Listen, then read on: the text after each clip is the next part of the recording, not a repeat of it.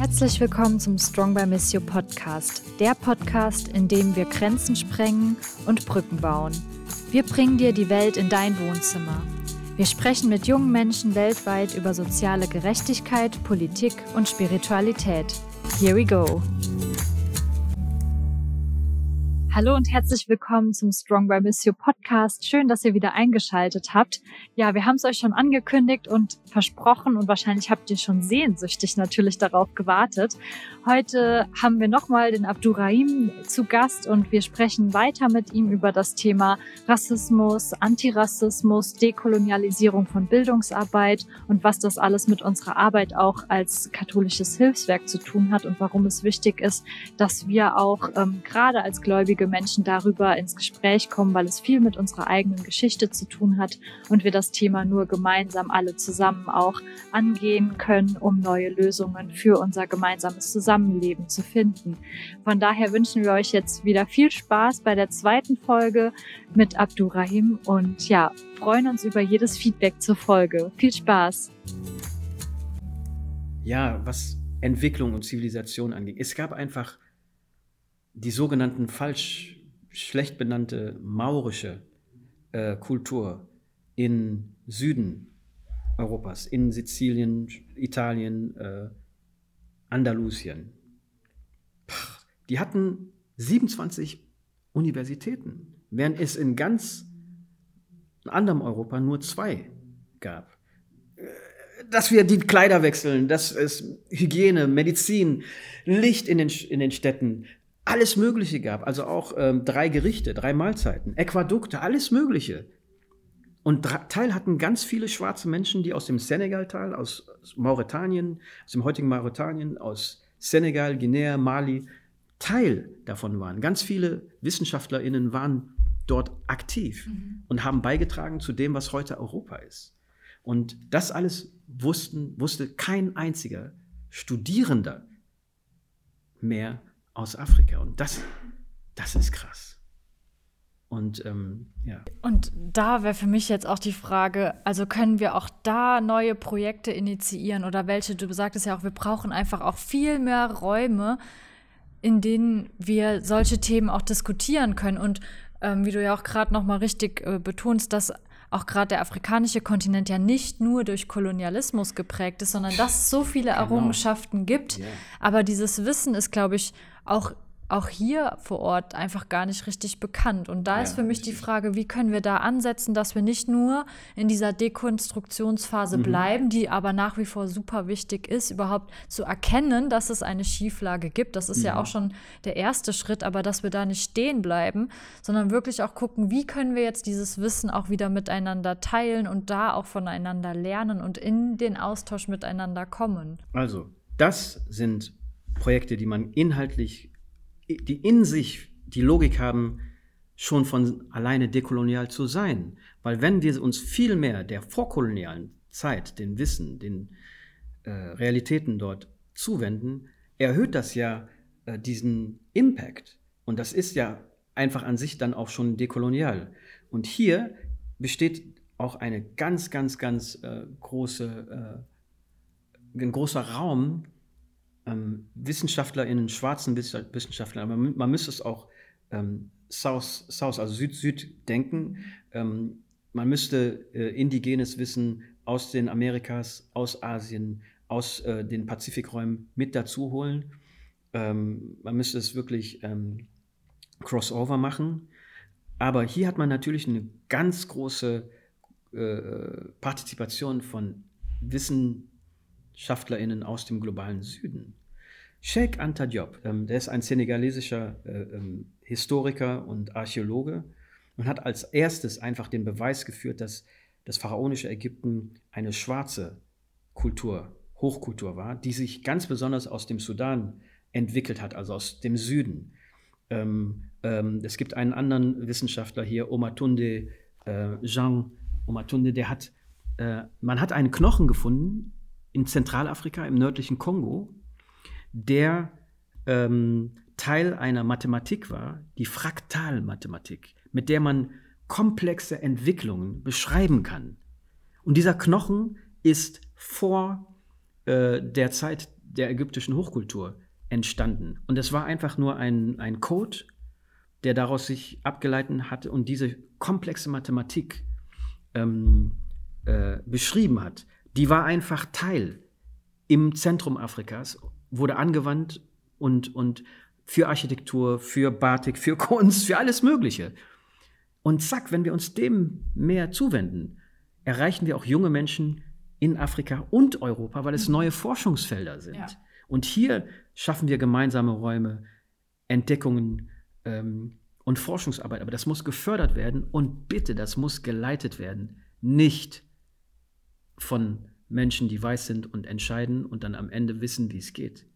Das muss hier wirklich in der Hand bleiben von, von schwarzen Menschen und hier müssen die Machtverhältnisse ganz klar ähm, äh, wie sagt man, dekolonial äh, etabliert sein. Mhm. Und, und das, ist, das, ist, das sind Projekte, ob es nun auch Kultur ist, zum Beispiel Sprachen, die Spracheinteilung äh, nach den Europäern äh, ähm, ähm, äh, ordnet zum Beispiel Fuller, Fulani oder Fulfulde in eine sogenannte westatlantische Sprache. Völliger Quatsch! Falsch! Nur weil wir dort angetroffen worden sind, heißt es nicht, dass unsere Sprache eine ist. Und wir sind auch sprachlich, phänotypisch sehr, sehr unterschiedlich von den ähm, Volksgruppen, mit denen wir dort mhm. seit Jahrhunderten, Jahrtausenden zusammenleben.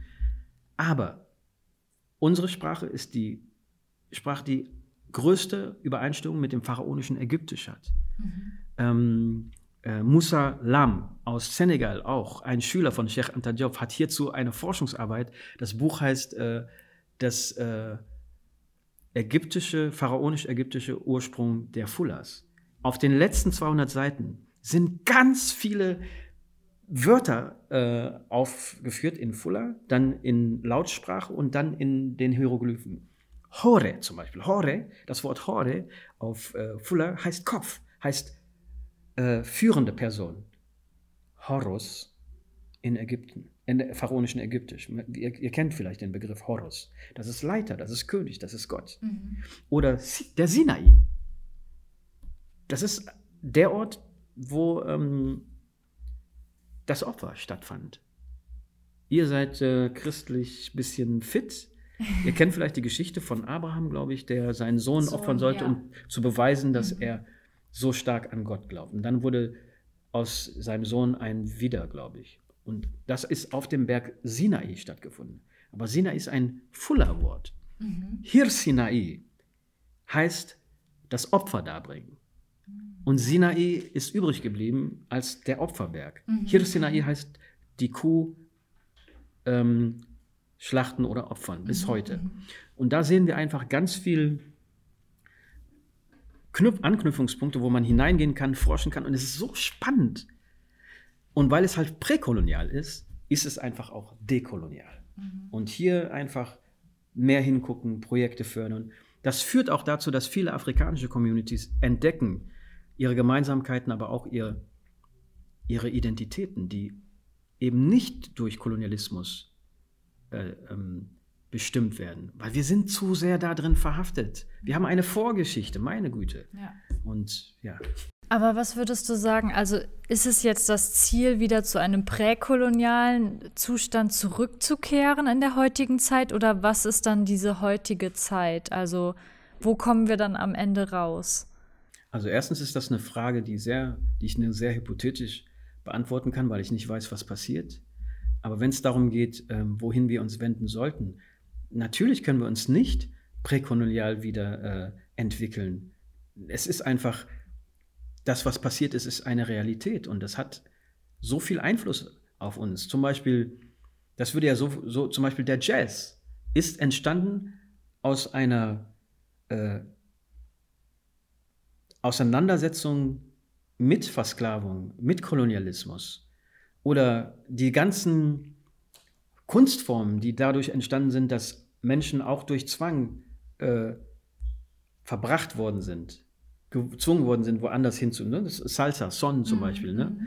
Das, das ist ja eine Realität, eine, die auch einen Ursprung mit der Auseinandersetzung mit Kolonialismus hat. Das geht nicht darum, das Rad der Zeit zurückzudrehen und äh, wieder in, äh, dahin zu kommen, das ist ja auch völlig utopisch. Ja. Wir müssen ähm, trotzdem diese Verbindung zu der vorkolonialen Zeit herstellen können. Ganz besonders sehen wir das bei den indigenen Völkern überall auf der Welt, ganz besonders bei den Amerikas, dass sie sehr viel Kraft daraus schöpfen, wieder äh, spirituell, aber auch real das Wissen, das indigene vorkoloniale Wissen zu praktizieren. Und es geht darum, dieses Wissen anknüpfungsfähig an die heutige Zeit zu machen. Die SDGs sind ein Beweis dafür. Die Sustainable Development Goals sind ganz stark aus dem beeinflusst worden von Suma Kausai. Suma Kausai, falsch übersetzt, Buen Vivir, gutes mhm. Leben, ist eine völlig weiße und europäische äh, Konnotierung von Suma Kausai. Suma Kausai ist viel, viel umfangreicher. Das ist eine Lebensphilosophie aus dem Süden Amerikas, äh, die ähm, zum, zum, zum, zum, ähm, im Kern hat, äh, dass wir Teil eines größeren Ganzen ist, das, was wir heute häufig mit Natur beschreiben, äh, was schützenwert ist und wir vor allen Dingen als Teil uns verstehen und agieren sollen und als gleichberechtigtes Teil. Mhm. Es geht davon aus, dass Steine belebt sind, dass die nicht tot sind, sondern auch einen Wert haben, dass Bäume, Pflanzen gleichberechtigt neben uns stehen. Und das ist Nachhaltigkeit. Und dadurch, also Bolivien und Ecuador hatten schon 15 Jahre bevor den SDGs in ihren ähm, äh, Konstitutionen, in ihren, äh, wie nennt man das, ähm, na, Gesetz, Verfassung? Grundgesetzen, Verfassung, genau, den, den Schutz der Naturräume, der Biodiversität hineingeschrieben. Und von dort aus ist der Schwung gekommen äh, zu einer Nachhaltigkeit, einem Nachhaltigkeitsverständnis, wie wir es heute kennen. Aber wir sehen auch heute, Nachhaltigkeit wird sehr, sehr kommerzialisiert mhm. und, und verraten. Und deshalb auf deine Frage, wir sehen ständig dieses Anknüpfen an dieses, diesem Wissen ist sehr wertvoll für uns heute, weil wir müssen die Welt heute gestalten. Es ist wirklich kurz vor Schluss. Ja, ja. Und ohne das Wissen, indigene Wissen, vorkoloniales Wissen, schaffen wir das ja auch. das ist völlig logisch, weil Kolonialismus hat am meisten Biodiversität zerstört, Naturräume kaputt gemacht, zu dem geführt, was die Welt, die wir die heute haben. Ja, und ja. Ähm, ich denke, genau, weil Spiritualität und, und, und Mucke ja irgendwie dazu passen, ähm, habe ich so ein Lied mitgebracht, ähm, ähm, das äh, genau, das ich euch einfach spielen möchte und mal sehen. Ich freue mich drauf.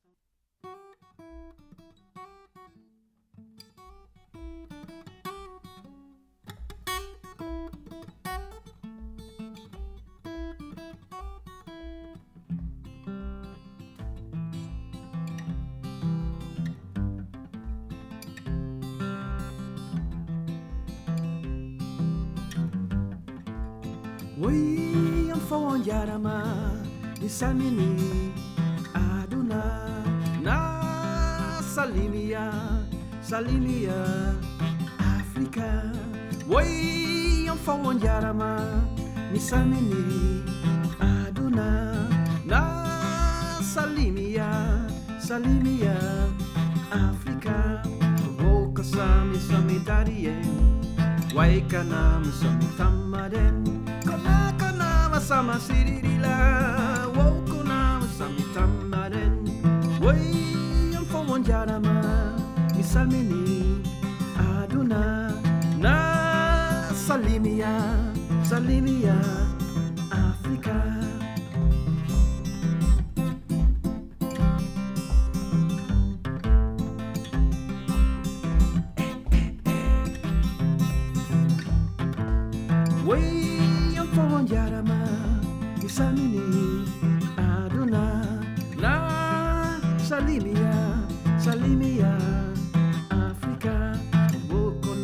som i tariren Fulbe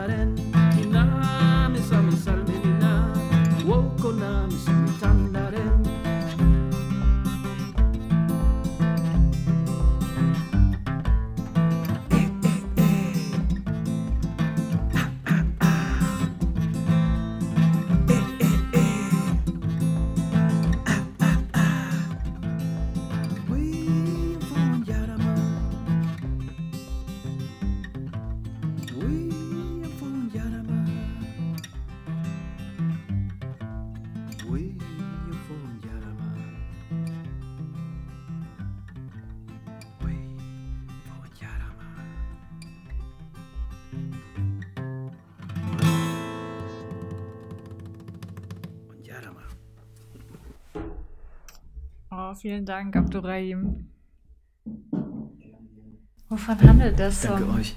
Ja, um, um die Gemeinschaft äh, von diesem Volk. Äh, das wird ganz viel gegrüßt. Salmini ist ein, ein Wort, das heißt einfach grüßen.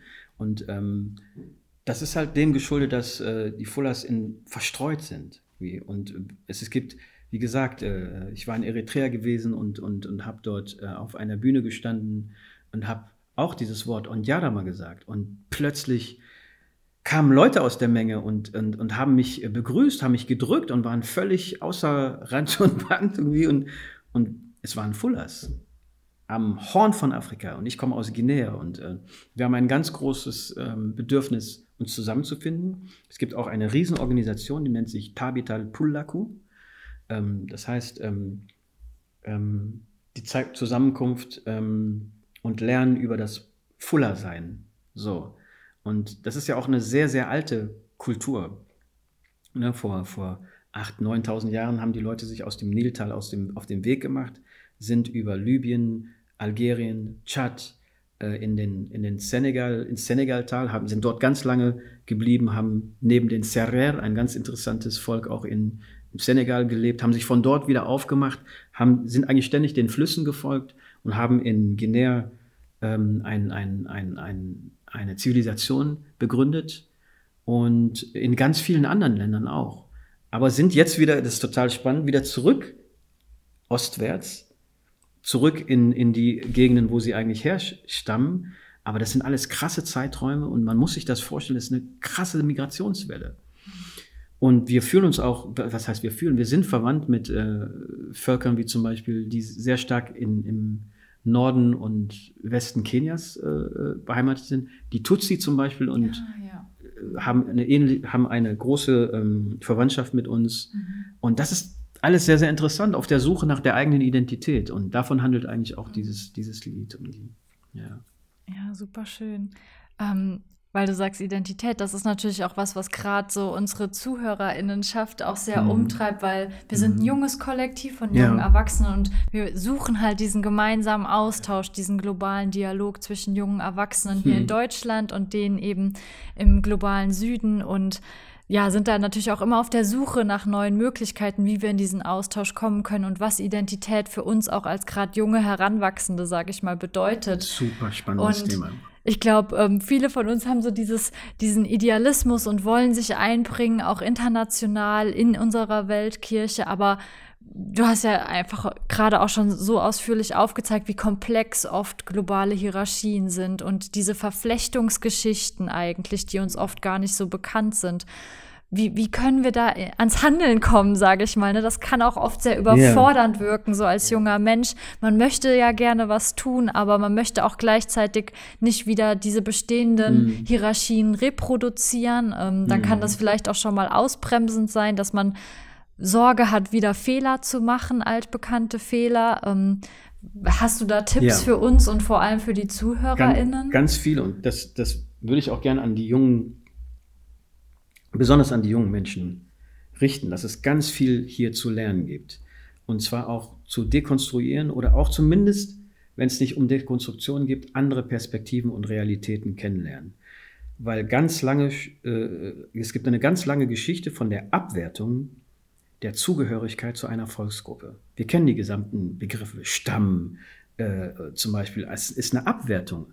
Aber das, das, die Bedeutung davon, zu einer Community zu zählen, ist eine ganz andere Realität als heute. Wenn man heute sagt, ich bin Ostfriese, fangen die Leute an zu lachen oder haben keinen Bezug mehr dazu, weil es keine Basis mehr gibt oder weil auch durch ganz viele geschichtliche Prozesse das aufgelöst worden ist.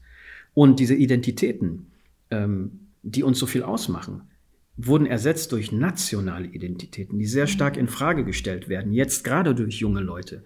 Junge Menschen sehen sich, stellen in Frage, dass sie jetzt Deutsche sein müssen und sich dadurch abgrenzen von Franzosen. Sie suchen eher irgendwie Gemeinsamkeiten, ähm, gerade in der jungen Bevölkerung. Aber diese Entwicklung auf, an, in, auf anderen Kontinenten ist eine komplett andere.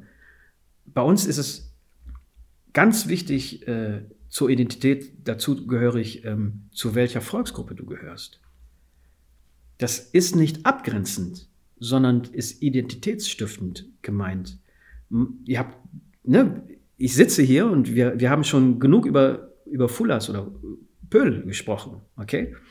Meine Volksgruppe.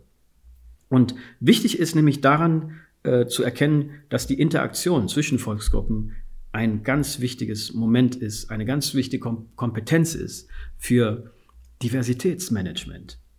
Ich, ich war überall, wirklich fast überall auf dem afrikanischen Kontinent. Wenn ich identifiziert wurde als zum Beispiel Fuller oder aus Guinea kommt, hat das Türen geöffnet. Ganz anders als hier in, in Mitteleuropa, wo du dann, dann schon in einer Schublade warst. Einfach, ich war in Lesotho und habe dort, als ich gesagt habe, ich bin aus Westafrika, aus Guinea, ich bin Fuller, haben die Leute sich, sich wirklich äh, sehr stark ähm, interessiert. Ich war plötzlich nicht mehr im Hotel, sondern ich habe in einer Familie gewohnt und wir haben uns unterhalten über Gemeinsamkeiten. Ich will das nicht, ähm, wie sagt man, glorifizieren. Es gibt ganz viel Fremdenfeindlichkeit, gerade in Südafrika, im südlichen mhm. Afrika gegenüber anderen. Aber das hat auch zum Teil auch koloniale Ursprünge. Und was ich sagen will, ist wichtig für junge Menschen hier zu begreifen, was heißt es denn eigentlich, Teil einer Community zu sein? Ich gehe überall hin, Marita, ich gehe überall hin. Egal, ob es Spanien, ob es äh, Burkina Faso oder sonst wo ist. Ich sage meinen Namen, Diallo. Ich kriege einen Unterschlupf. Ich kriege Menschen, die mich kennen irgendwie, die auf mich zukommen, die mich ansprechen können. Wir haben Themen sofort.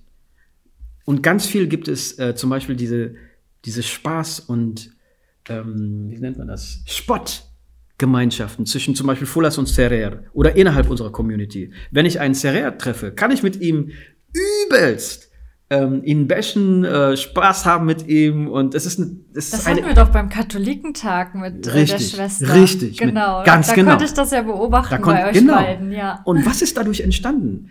Durch Humor, durch Witz, durch Spaß, durch gegenseitig Necken ist eine Beziehung entstanden, mhm. die eben nicht konfliktreich ist, die deeskalierend ist, wo man ähm, diese Peinlichkeiten umgehen kann und im Witz endet. Das ist eine Institution die eigentlich deeskalieren, zwischen Völkern wirken. Und das gibt es zwischen allen Völkern. Und das ist bestimmt etwas, was es früher hier auch gegeben hat. Und das findest du aber dort wieder.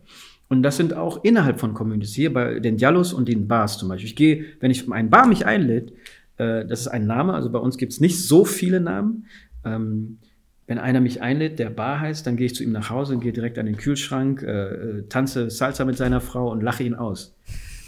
Also übertrieben gesprochen, ja. verstehst mhm. du? Und das schafft so einen lockeren Rahmen einfach, wie wir zusammenkommen können. Mhm.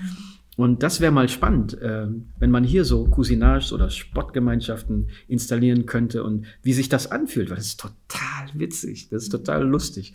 Und wir treiben manchmal diese Späße sehr, sehr weit irgendwie. Ne? Und das ist, das ist aber eine Art von Aus Ausleben von vielleicht auch Konfliktpotenzialen, aber im Spaß. Ja, und sich vielleicht auch selbst nicht zu ernst zu nehmen. Ganz ich genau. glaube, das ist oh auch Mann, oft, was wir nehmen uns oft einfach viel zu ernst Echt, und Etiketten sind dann sehr vergrämt ja, und ja. Mhm. Genau.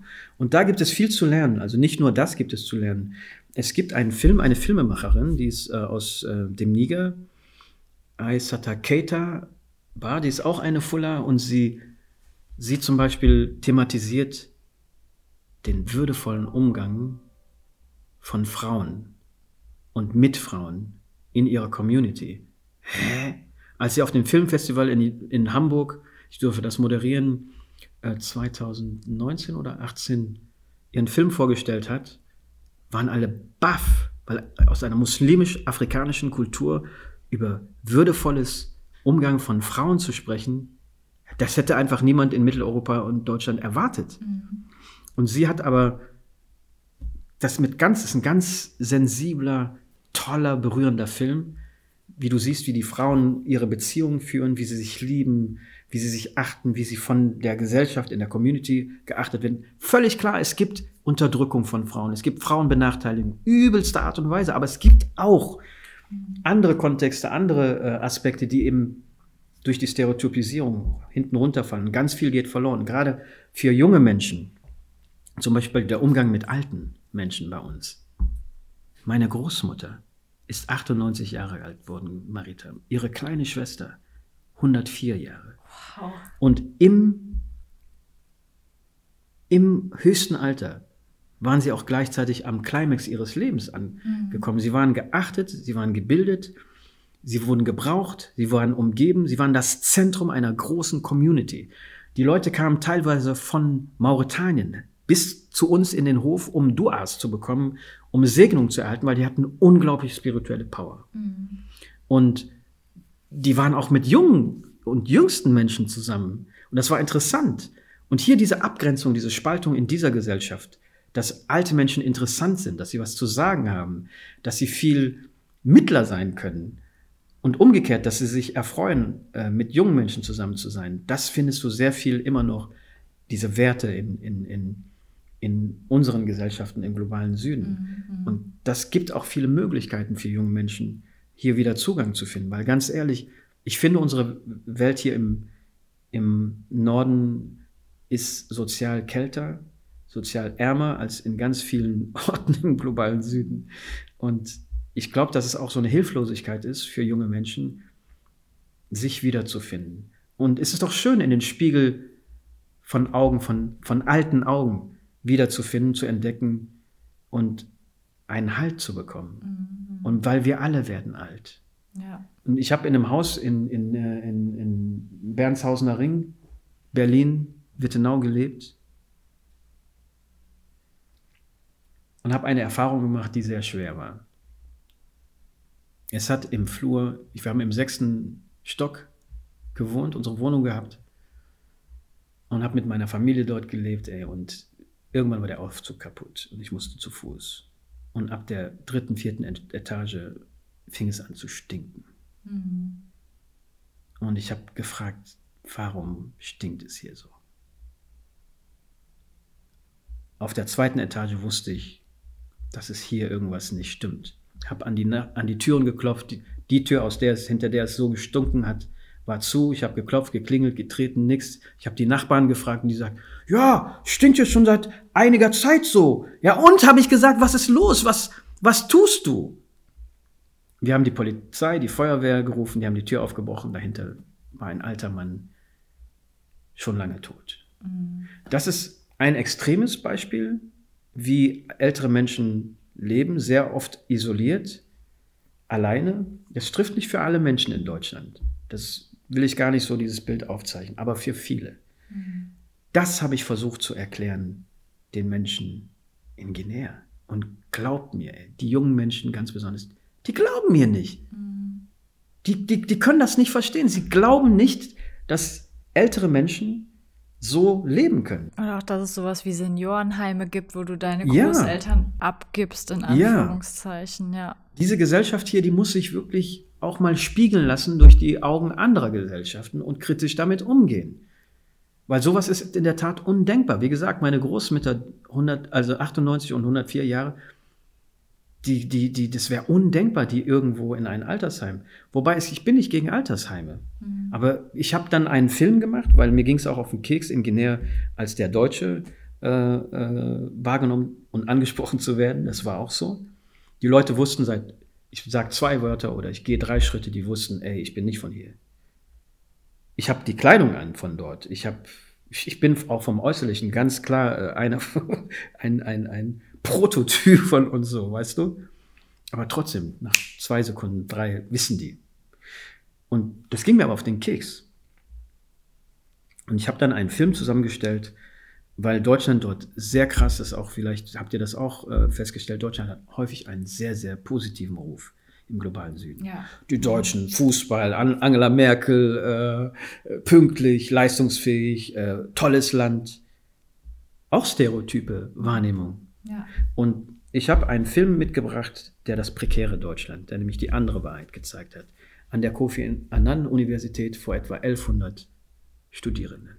Ich habe das prekäre Deutschland gezeigt. Ich habe, wie mit älteren Menschen umgegangen wird, also auch umgegangen wird.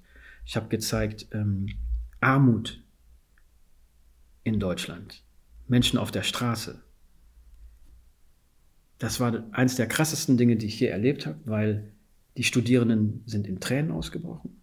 Einigen ist schlecht geworden, weil die Realitäten aufeinander geprallt sind, denen ist wirklich ja, übel geworden. Abgleich, ne? Genau. Und es hat deren Bild komplett zerschossen. Und da lade ich alle und ganz besonders junge Menschen ein in Deutschland. Junge Leute, zeigt die ganze Wahrheit der gesamten Welt. Wir reden immer von Weltprogrammen und sonst was, aber zeigt dann auch der Welt irgendwie Deutschland, wie es wirklich ist. Weil das ist auch ein Druck, äh, der Migrations-Push-Faktoren auslöst. Dass man glaubt, hier ist das Eldorado, machst die Tasche auf, Geld kommt rein. Die Leute leben hier in, in Honig. Es ersaufen, sorry den Ausdruck, Tausende aus genau diesen, mit genau diesen Bildern im Kopf. Mhm. Und wir wissen, wo die hier enden. Und das finde ich aber auch diesen extrem hohen Anspruch auch an uns jetzt gerade ähm, als weiße deutsche Leute, wenn wir im globalen Süden kurz mal waren, wie ein Austauschprogramm oder ein Studienaufenthalt ja. und wir kommen zurück, dann gelten wir direkt als die Expertinnen. Ja und werden ausgefragt und man ja. erwartet, dass wir zu allem Auskunft geben können. Ja. Und das ist halt super gefährlich, weil man möchte allen gerecht werden, alle befriedigen, in Anführungszeichen, aber dabei kann halt so viel schiefgehen in diesen ja. Erzählungen, weil das ja nur Ausschnitte sind, die Richtig. wir da auch wahrnehmen. Und, und es, es geht auch wirklich Dekonstruktion von, von Einstellungen, von Bildern, von sogenannten Wissen. Ganz ehrlich, Marita, wenn ich nach Guinea äh, reise, und das ist auf dem Entwicklungsindex ist das Land, glaube ich, auf dem Platz 169 von 193. Also eins der wirklich na, sehr wenig entwickelten Länder nach westlichen Maßstäben. Ich reise dahin. Ich wohne in einem Haus, was groß, fest und wunderschön ist. Ich sehe wunderschöne Menschen. Ich esse ein Essen jeden Tag, was ich hier nicht finden kann ich sehe die Landschaft, ich sehe, wie die Menschen miteinander umgehen. Äh, ich komme empowered zurück. Ich habe so viele Kinder um mich rum. Ähm, versteht, ver, verstehst du das? Das ist komplett das Gegenteil von dem, was die Menschen denken oder mit Guinea verbinden. Meine, meine Tochter Aisha in ihrer Schulklasse ähm, hört, wie die Lehrerin ihr sagt, allen sagt, ja, ne, wir, wir beschäftigen uns heute mit Afrika. Hm, in Afrika ist es trocken, es gibt kaum Wasser und die Frauen tragen alle Dinge auf dem Kopf. Punkt. Die Kleine ist zu mir gekommen, hat gesagt, dass sie das gehört hat von ihrer Klassenlehrerin in der dritten Klasse. ist jetzt in der vierten. Und sie ist aufgesprungen, hat gesagt, nein, das ist ganz anders. Afrika ist grün, da gibt es Wasser, leckeres Essen und die, Le die Frauen tragen die Dinge nicht nur auf dem Kopf. So ein Quatsch. Und ich kann den jungen Menschen nicht vorwerfen, dass sie mit diesen Bildern im Kopf rumgehen, aber ich kann sie auffordern, herzugehen und diese Bilder zu dekonstruieren, weil sie nicht stimmen. Ja. Also ich habe das auch noch meine Mutter im Kopf und das hat sie nicht aus böser Absicht wieder gemacht, aber sie hat das halt auch so von meiner Großmutter gesagt bekommen, Kind ist auf, sei dankbar für das, was du hast, weil die Kinder in Afrika, ja. ne, ja, ja. sind nicht so in der guten Lage wie du und das das ist das kriegt man als Kind halt immer wieder wie so ein Mantra auch gesagt und das ist immer im Hinterkopf. Und was macht es mit uns? Das wertet ab und äh, führt vor allen Dingen dazu, dass viele Menschen keine Lust haben und denen entgeht so viel. Mhm. Ich würde zum Beispiel Austauschprogramme viel früher anfangen lassen. Mhm. Ich würde Austauschprogramme wirklich ab fünf oder sechs auflegen. Und Austausch zwischen diesen Kindern. Die Kinder in Guinea, die sind so witzig. Also es gibt so viel spannende äh, Kinder, wenn man sieht, wie kreativ die sind. Aber vor allen Dingen, die sind viel weiterentwickelt, die meisten. Die wissen schon mit fünf Jahren, was ist Verantwortung zu übernehmen, was ist Teil einer großen Gemeinschaft zu sein. Die setzen sich auseinander mit mehreren Generationen, weil die einfach mit denen zusammenleben. Die haben auch ganz klare ähm, Erfahrungen, wie zum Beispiel Tod. Weißt du, wie oft das Telefon bei mir klingelt? Ich meine, bei einer, meiner Hochzeit waren 1200 Leute. Und die sind verwandt mit mir und meiner Frau. Wie oft das Telefon klingelt, weil ein Mensch gestorben ist. Und das ist ein ganz normales Gespräch. Klar sind wir traurig und, und leben das auch auf, aber das ist Teil des Lebens. Mhm. Und hier, wann, wann reden wir über Tod? Das, das ist unser aller äh, Konsequenz. Wir werden alle sterben. Aber wir rennen so krass davor weg. Und in diesen Communities hat man eine solche reale und normalisierte Auseinandersetzung damit, die uns einfach stark macht. Weil wie viel Angst kann dadurch entstehen, dass wir Angst vor dem Tod haben, Angst vorm Altern, Angst vor Krankheiten. Und das einfach extrahieren, an den Rand drängen. Und leider müssen wir auch zugeben, Europa ist sehr mächtig. Das beeinflusst unglaublich die Mentalitäten. Und ich merke schon heute, wie vieles verschwindet im globalen Süden. Und das darf nicht passieren. Und hier nochmal junge Menschen, ey, lasst euch mal umgekehrt befruchten. Äh, lernt mal äh, mit großen Normen und Werten äh, umzugehen, die aus dem globalen Süden sind. Und, und, und schon ist unser, unser, unser Leben ein, ein bereichertes. Was würdest du dir dann ähm, äh, zum Abschluss von der jungen Generation nochmal wünschen? Ähm, mhm. Also A, wie können wir jetzt handlungsfähig werden und wie können wir das möglichst gut hinbekommen? Mhm. Was wünschst du dir da oder erhoffst du dir? Also, das ist nicht einfach. Das ist vielleicht auch eine Überforderung zum Teil. Mhm. Es geht zum Beispiel bei dem einen Chapter zum Beispiel Freiheit, äh, ähm, Gleichberechtigung, ähm, kritische Auseinandersetzung mit Machtstrukturen, auch darum, die Errungenschaften, die in Europa ähm, äh, gemacht worden sind. Hier gibt es auch unglaublich viele Kämpfe, die stattgefunden haben um für Freiheit, für Demokratie, die Geschichte der Arbeiterbewegung, ähm, die 68er, die kritische Auseinandersetzung mit der eigenen Vergangenheit, mit zum Beispiel Diktaturen wie im Nationalsozialismus. Das sind alles Errungenschaften. Es braucht keinen Devotismus von jungen Menschen, die heute auf Leute zugehen äh, aus dem globalen Süden, weil das merken wir auch oft. Es gibt äh, weiße Leute, die dir nach dem Mund sprechen, die keine eigene Haltung haben, die äh, devot sind. Und das ist, fühlt sich komisch an. Das ist keine Basis für Zusammenkommen. Okay? Dann, wie gesagt, das Thema kritische Auseinandersetzung mit Machtstrukturen. Ich finde, wie gesagt, das wertzuschätzen, was hier stattgefunden hat. Die 68er haben in vielen Communities in Afrika nicht stattgefunden oder noch nicht oder anders stattgefunden. Die Auseinandersetzung mit unseren eigenen Machtstrukturen, dazu zu animieren, dazu fragen, eine fragende Haltung zu entwickeln. Hey, wie läuft das zum Beispiel mit den verschiedenen Gendern? Hier auch immer Kolonialismus mitdenken, weil der einfach sehr viel kaputt gemacht hat. Es gab Communities, die hatten bis zu fünf Gender im globalen Süden, in Afrika, in den Amerikas. Und dann kam Kolonialismus, Christianismus, Islamismus und hat das platt gebügelt. Und ist eine Folge einfach von Kolonialismus. Und ähm, wie gesagt, äh, eine Gesellschaft, die sich nicht sehr kritisch mit der eigenen ähm, unterdrückten Machtstrukturen auseinandergesetzt hat, ja, ist auch in Frage zu stellen. Aber hier sollte man aufgrund von Kolonialismus achtsam und nicht machtkritisch in den Dialog treten, sondern fragend. Mhm. Und, und, und vielleicht ganz genau erzählen, wie, haben, wie ist es bei uns gelaufen? Und vor allen Dingen auch die gesamte Geschichte erzählen, dass es zwischen Mann und Frau in, in Europa noch lange nicht Gleichberechtigung ist. Wie war das? In einem Kanton in, in der Schweiz gab es erst in den 90ern das Wahlrecht für Frauen, während in Afrika schon längst Frauen wählen konnten.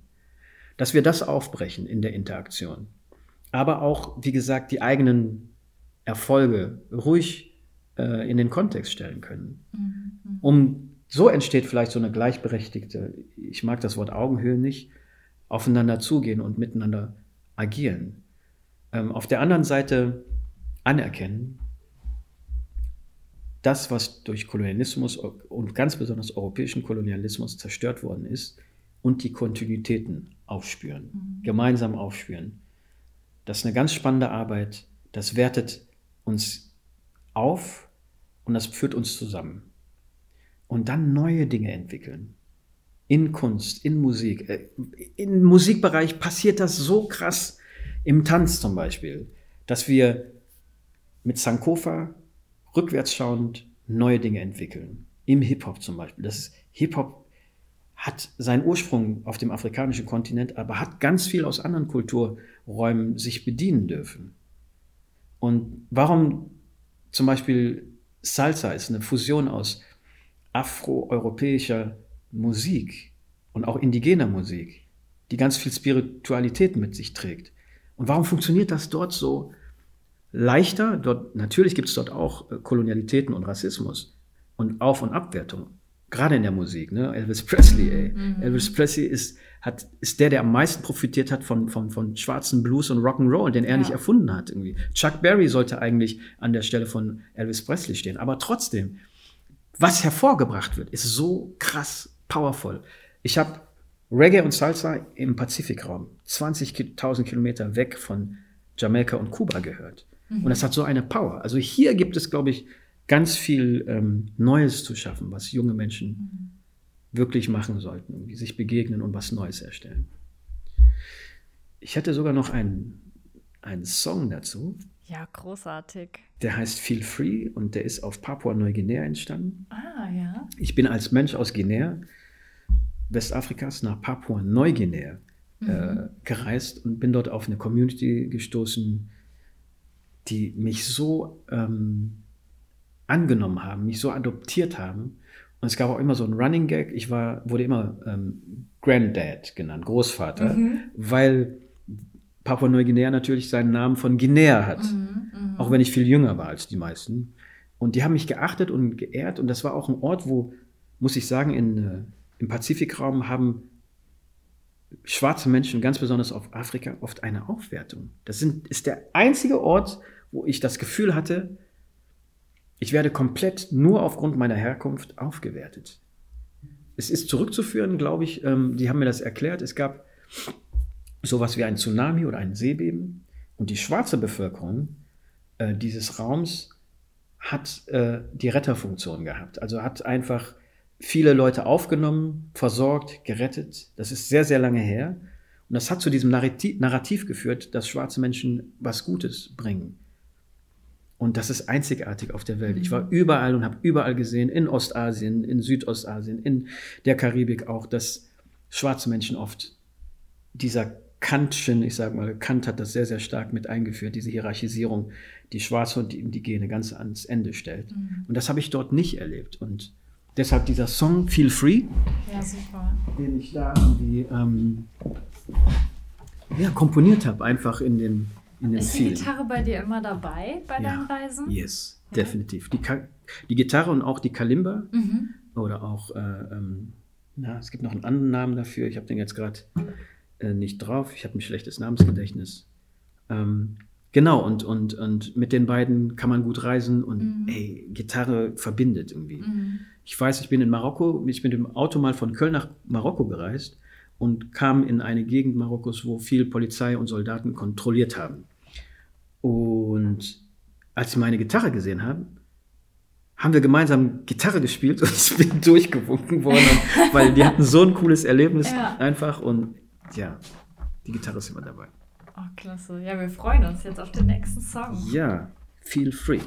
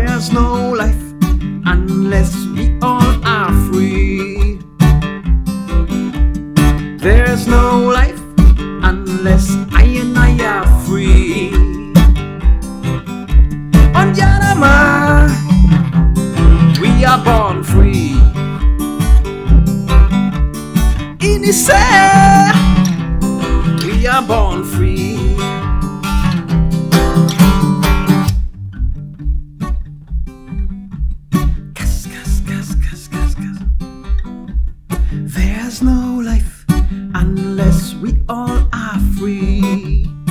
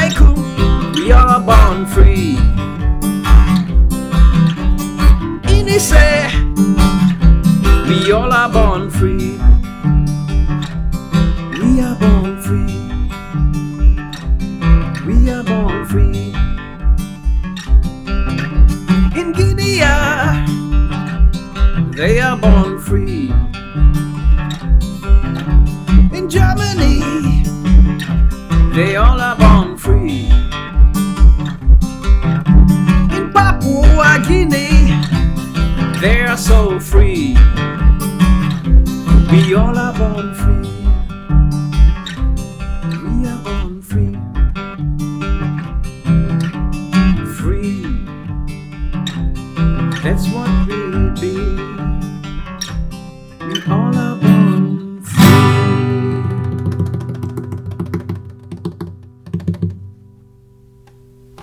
Wow. Was ein cooler Song. Richtig schön. Melodie gefällt mir sehr, sehr gut auch. Dankeschön. Danke, danke. Ja, also ich warte jetzt wirklich auf das Album. Abdurrahim. Ja. Wann hören wir das auf Spotify? Oh mein Gott, ey. Oh. Und wir haben heute Morgen gesagt, eigentlich, also wir müssen wirklich ein Konzert Ja, organisieren. Das wäre so gerne. toll. Und dann miteinander über diese tollen Themen in Austausch kommen. Sehr, sehr Und dieses gerne. neue Wissen auch einfach affirmieren. Ich habe da so Lust drauf. Lass uns da wirklich was machen. Ey, sehr, sehr, sehr, sehr gerne. Und ähm, ich will noch zum Schluss was loswerden. Ähm, Gerne. ähm, ich bin auch äh, Sohn äh, von einer Mutter, ähm, Aissatou Diallo, die, ähm, glaube ich, sehr, sehr, sehr sich freuen würde, auch einen Postcard, Podcast mit euch zu haben.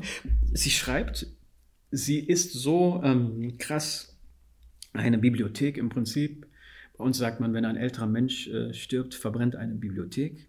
Die ist 85 Jahre alt, das heißt, sie ist während der Kolonialzeit geboren, zur Schule gegangen, in einem sehr ruralen, indigenen Kontext aufgewachsen. Hey, sie ist Chemielehrerin, Professorin in Deutschland. Die hat so viel gesehen, die hat äh, in Deutschland äh, während der DDR-Zeit, während der Teilung gelebt. Sie hat die Wiedervereinigung miterlebt. Sie ist in den Westen geflohen. Sie hat sich entwicklungszusammenarbeitsmäßig engagiert. Sie baut Schulen. Ey, Ich verstehe es bis heute nicht, wie die das alles hinkriegt, wie das alles macht. Aber die ist vor allen Dingen eine Frau, die im Rahmen auch von der Black Academy, die wir gegründet haben in Mannheim vor ein paar Wochen, sie ist die Schirmherrin davon und die Black Academy ist, glaube ich, mit Diaspora Policy Interaction ein ganz cooler, krasser Partner äh, für das, was wir vielleicht weitermachen, wo es um den Kontext Kunst, Engagement, ähm, Dekolonisierung, gemeinsam äh, Sankofa-mäßig in die Zukunft Mhm. blicken, äh, wo so viel entstehen kann, weil die Black Academy tatsächlich auch von Place for Africa mitgetragen wird, vom Diaspora Policy Interaction auch. Und wir haben in Benin, Kamerun, Ghana, Senegal, bald auch Guinea einfach äh, Akteure vor Ort, die jung sind Mhm. und die nochmal in Richtung der so jungen großartig. Menschen echt da sind und die sich Ja. freuen, hier ihre äh, PartnerInnen zu finden und mit denen gemeinsam coole, verrückte Sachen zu machen. Mhm.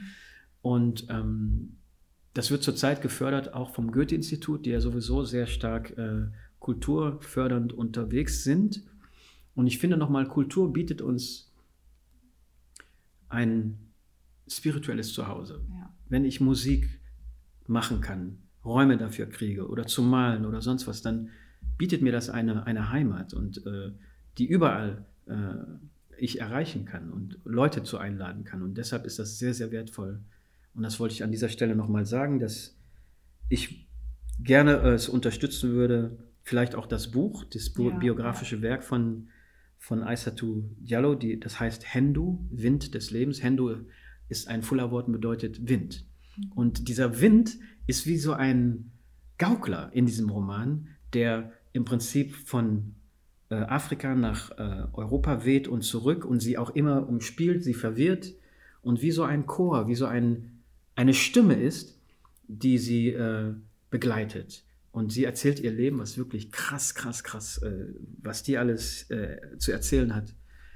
Und genau, also ich, ich würde mich freuen über ja. so eine Lesung, Musik, sehr, sehr Diskurs und, und ja. gutes Essen. Und viele junge Leute viele mit junge vielen Leute. verschiedenen globalen yes. Identitäten. Das fände ich, ja, mega. Also das fände ich richtig toll, um einfach auch jungen Menschen, die vielleicht noch nicht so ihr Netzwerk gefunden ja. haben, eine Anlaufstelle zu bieten, wo sie eben wirklich auch ans Handeln kommen. Weil ja. ich fand es auch, finde es immer so toll, du sagst halt, es muss im Kopf äh, ankommen, es muss im Herz ankommen ja. und dann muss es aber auch in die Hände wandern. Ne? Genau. Ne? Und das finde ich Ganz einfach genau. den richtigen Ansatz. Und ja, also wenn wir da weiter gemeinsam auf dem Weg bleiben könnten, ich fände es sehr, sehr schön. Ich würde mich sehr freuen. Ja. Wir sind ja jetzt schon ein Weilchen zusammen auf dem auf Weg und haben verschiedene und Veranstaltungen zusammen organisiert. Es ist immer schöner, schön, schöner Weg gewesen, muss ich wirklich Und ich merke einfach mit jedem Gespräch, das wir organisieren oder durchführen, anbieten, es kommt immer wieder was Neues auch bei mhm. mir an. Also ich merke auch, wie wichtig das ist, immer am Ball zu bleiben. Man hat es nicht mit einem Gespräch mhm. alles durchdrungen. Und ja. ja, da möchte ich dir auch wirklich Danke sagen, oh, vielen, dass du uns immer wieder mit hineinnimmst, auch sehr, in dein Wissen. Also es ist unglaublich, habe ich auch heute jetzt wieder im Gespräch gemerkt, was du alles weißt. Einfach, du kennst dich in so vielen Ländern aus, du warst so viel unterwegs und mhm. danke, dass du das auch einfach so vertrauensvoll mit uns teilst. Oh, das ist klar. ja auch nicht selbstverständlich. Ja, also wenn nicht mit euch oder überhaupt teilen, wozu denn sonst? Also das ist vielleicht auch so eine gute Message, teilen, teilen, teilen, mhm. teilen und, und, und jede Information ist einfach wichtig irgendwie und ist ein Anknüpfungspunkt, ja. um zusammenzufinden. Vielen, ja. vielen Dank an auch die Kolleginnen, die hier mitgeschraubt, äh, mitgearbeitet haben, hier und das ermöglichen, dass wir genau. hier auch aufgezeichnet werden genau. und man uns am Ende yes, wirklich genau. hört. Kann man die auch kurz vielleicht äh, nennen, wer hier ja. mitgewirkt hat? Oder wollt ihr kurz ans Mikro kommen? Und Hallo sagen. Wir sind ein bisschen schüchtern, okay. Okay, Nein, das, das aber kriegen wir hin. Sie sind die Marie Rasmann und die Franziska Moosmann, sind beide Praktikantinnen im Moment bei uns und haben richtig gut mitgemacht. Da müssen wir auch mal klatschen.